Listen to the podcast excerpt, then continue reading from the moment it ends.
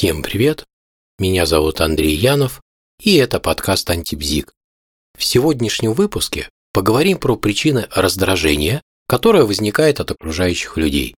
Что за этим стоит и что можно сделать, чтобы раздражение ушло. А также поговорим про простые способы развития памяти.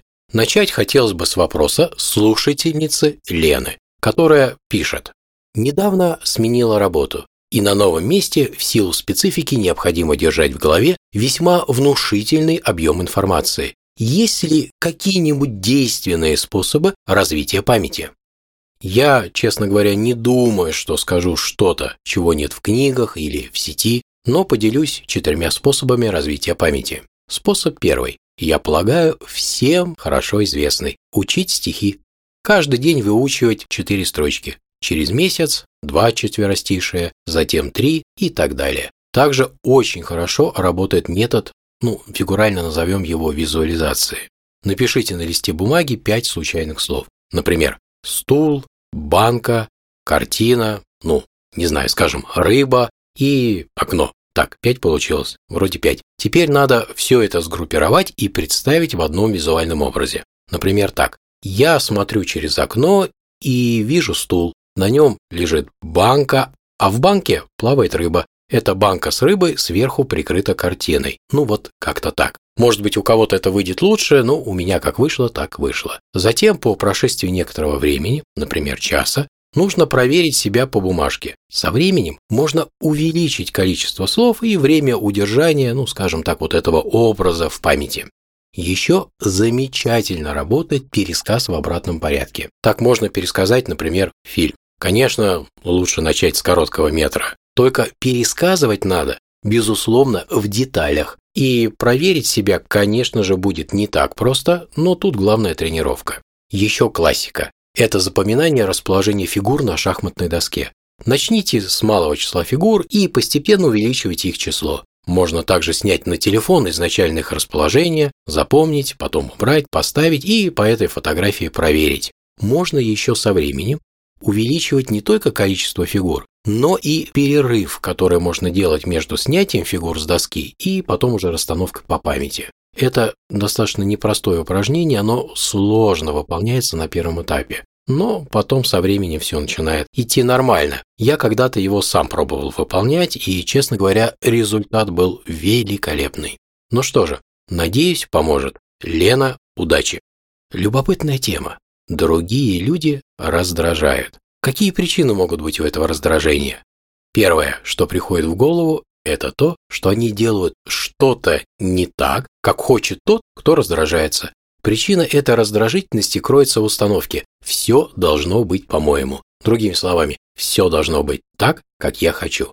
И вот эта установка может иметь место быть в нескольких случаях. Случай первый.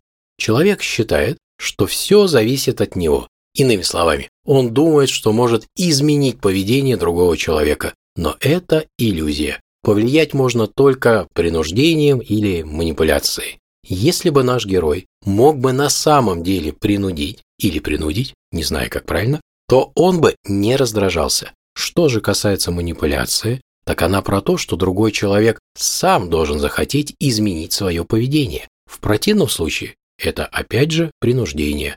И если бы наш герой мог манипулировать, то опять же не раздражался бы. Вот и выходит, что не подвластно изменить поведение другого человека, а очень хочется, но никак не выходит. Вот негативные эмоции отсюда и берутся. Так может просто обратиться к здравому смыслу и признать, что не все зависит от меня, что есть вещи мне неподвластные.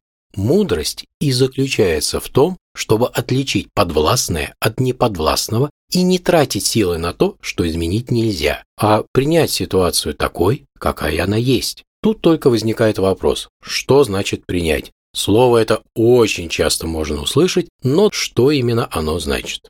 Принять значит найти способ быть счастливым в тех обстоятельствах, которые имеют место быть. Но вопрос еще и в том, что принимать нам обычно приходится то, что нам не нравится, а не нравится нам обычно то, с чем мы не знаем, как обращаться. Вот и выходит, что раздражает тот человек, с которым неизвестен способ удовлетворительного взаимодействия. Стало быть, такой способ надо искать. Вот если эту задачу решить, то многие конфликты уйдут, и не будет обид и непонимания. Еще часто бывает, что другой человек воспринимается из позиции сверху. Что это значит? Если кто-то кого-то воспринимает из позиции сверху, это означает, что он стоит на ступеньку выше. Его желания, мнения, цели более значимы, они более важны, чем желания, мнения и цели того, кто стоит на ступеньку ниже. Другой человек из этой позиции воспринимается как объект воздействия, как глина в руках горшечника. Вот и получается, что это же какое безобразие, что эта глина ведет себя своевольно, раздражает. Правда? Прекрасным лекарством в этом случае будет нахождение рисков и, главное, последствий нахождения в этой самой позиции сверху. Скажу только одно, что как минимум таких людей ожидает одиночество, зато их постоянным спутником является тревога. Как вы думаете, почему? В свое время Юнг очень точно заметил, что нас раздражает в других людях то, что мы в себе не приемлем и отвергаем. То есть нас раздражает собственная тень, Тут рецепт очень простой. Пролить свет на темную сторону своей личности, сделав сознательным то, что является отверженным и по этой причине изгнанным в бессознательное.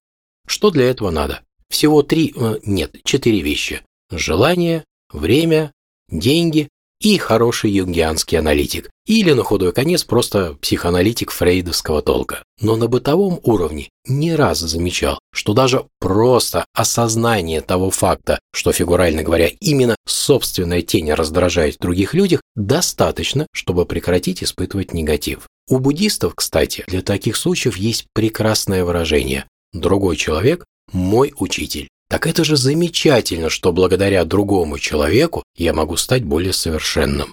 Вот на этой ноте и есть желание завершить это короткое повествование. Всем всего хорошего, всем пока.